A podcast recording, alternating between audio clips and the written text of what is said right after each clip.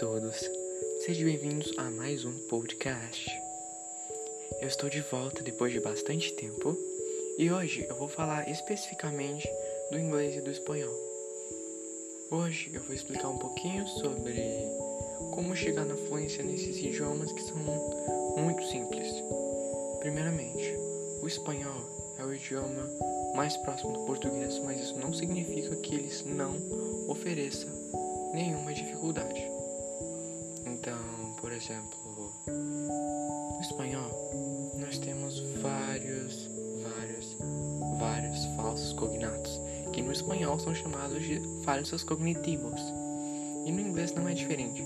Há muitas palavras que parecem com a língua portuguesa, mas que na hora de serem traduzidas, elas viram uma coisa totalmente diferente.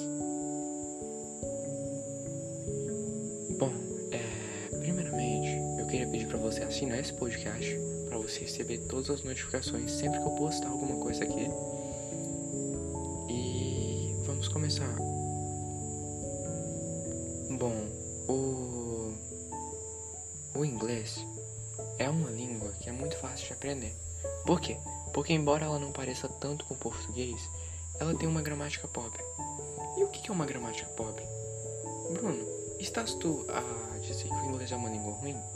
Não, eu não digo que o inglês é uma língua ruim. Ao contrário, é uma língua muito boa.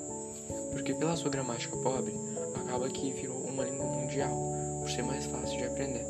Por exemplo, para o Brasil, para os portugueses, para os brasileiros, para os espanhóis e para qualquer outro país que fale qualquer idioma, é muito mais fácil aprender inglês do que, por exemplo, aprender um português da vida, um espanhol da vida. Porque, por exemplo, o inglês, ele é uma língua que eu não lembro muito bem agora qual foi a língua que ele foi originada. Mas ao longo do tempo, o inglês ele sofreu muito poucas alterações. Muito diferente do português, que vai evoluindo cada dia mais. Então, o português falado lá no tempo da colonização do Brasil, obviamente é totalmente diferente do que é falado hoje em dia. Isso significa que o português ele está evoluindo a cada dia mais. Não quer dizer que o inglês não esteja evoluindo. Não é isso que eu quero dizer. Eu quero dizer que o inglês ele evolui, mas de uma forma mais lenta e de uma forma que qualquer pessoa que esteja aprendendo consiga realmente acompanhar. Diferente, por exemplo, do português, que é uma coisa que um estrangeiro aprende uma coisa num dia em um mês, aquilo ali já, tá, já é uma gíria que é falada diferente, já é uma expressão que é falada diferente, e várias coisas que realmente alteram muito. O espanhol, por exemplo. O espanhol é uma língua que parece muito com o português. A gramática do espanhol é parecida com o português, as conjugações são parecidas com o português. Isso facilita muito para quem está começando no espanhol, para quem está aprendendo. Inclusive, eu mesmo é, eu aprendi primeiro espanhol. E eu vou falar que parece meio louco, eu aprendi com 9 anos o espanhol. Comecei a aprender com 9 anos, com algumas séries que eu via. Naquele tempo é, tinha uma emissora de televisão, né? Que ele tava passando, faz, faz parceria com a Disney. E daí tinha várias coisas, várias séries que eram de origem mexicana. E eu não conseguia entender nada. Por eu não poder entender nada, eu acabava por pensar: uau, por que será que tá desse jeito? Por que será que eu não entendo? Todo mundo fala que é parecido com português. Será que eu devo aprender isso? Eu comecei então a pesquisar, e pesquisar, e pesquisar. E a cada dia mais eu acabei me aprofundando.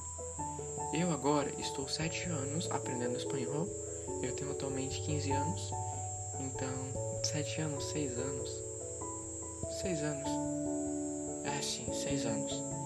E eu tô desde os meus 9 anos até agora os meus 15 anos aprendendo.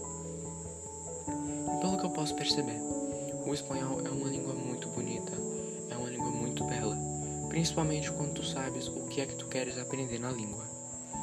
E eu digo uma coisa, a cada região, a cada coisa que tu aprendes, tu percebes que é muito incrível e é muito diversificada a língua espanhola a língua espanhola, a língua inglesa, qualquer língua que tu queiras aprender. Não deixa que as pessoas te amedrontem por isso e ao contrário disso. Tenta cada vez mais. Sabes, eu vou utilizar eu mais uma vez como exemplo. É, quando alguém me diz que alguma coisa é difícil, ao invés de eu pensar, nossa, essa coisa é muito difícil, eu não vou aprender isso nunca, eu começo a pensar, hum, será mesmo que isso é difícil? Será que isso aí não é só o pensamento das outras pessoas? E se eu pensar o contrário disso? Não seria legal pensar o contrário? E é aí que eu me perco em meus pensamentos e eu começo realmente a pesquisar sobre a língua, sobre o idioma e sobre qualquer tema que eu quero aprender. Não só falando de idioma, mas de qualquer coisa que eu quero aprender. Tudo depende do teu esforço e da tua forma que tu vês as coisas. Não adianta que os outros te digam, ah, isso é muito fácil. Tu pensares, ah, é fácil, não vou dar a mínima para isso. E no final tu vês que é muito mais difícil do que tu pensavas. E quando dizem ao contrário, nossa, isso é muito difícil. Tu procuras e pensas, nossa, isso era muito mais fácil do que eu imaginava. Então eu vou aprender e cada vez mais.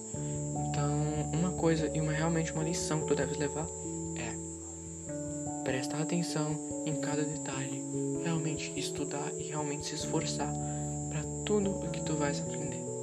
Porque qualquer coisa é importante que tenhas um esforço maior, principalmente se estás iniciando e não sabes muito bem para onde que vai fazer algumas pesquisas, é, ver conteúdo de algumas pessoas que já passaram por aquilo e de que estão aprendendo aquilo é muito importante, porque elas vão saber realmente te guiar para o caminho que tu queres chegar, que no caso é a fluência em um idioma ou em algum saber de algum tema específico da escola, ou se tu estudas mais alguma coisa que tu queiras te aprofundar. Enfim, há imensas formas de tu mergulhares no mundo de conhecimento. E uma das melhores formas é tu estares realmente em contato. Então não adianta tu. Ah, hoje vou fazer uma lista de palavras de inglês. Vou lá escrever what, well, trust, how are you, what's your name, I am fine, I am very I'm very happy for this, I'm very excited. Um monte de frase nova. E no final tu acabas esquecendo daquela lista de vocabulário e não estudas nunca mais aquilo. A verdadeira lista de vocabulário que tens de fazer é a tua própria cabeça. É todo dia tu te aprofundares um pouco, às vezes até uns 10 minutos que tu tirares por dia já é o suficiente para no final de uns 3 anos, 3 anos e meio, como eu disse no meu último podcast, já é o suficiente para o teu aprendizado. Bom, é, esse podcast vai ficando por aqui. Eu gosto de fazer podcasts mais lentos, mais lentos e mais, mais pequenos, para que qualquer pessoa de qualquer país, não de qualquer país, mas de qualquer pessoa de qualquer que trabalhe em alguma coisa e não tem muito tempo, esses podcasts podem ajudar. Porque há podcast de uma hora e muitas poucas pessoas muito pouca pessoa tem realmente tempo para ver isso. Já eu penso que se eu fizer um podcast mais lento e com informações mais devagarosas, um podcast mais curto, eu creio que eu vou alcançar um número maior de pessoas. E é isso que eu quero.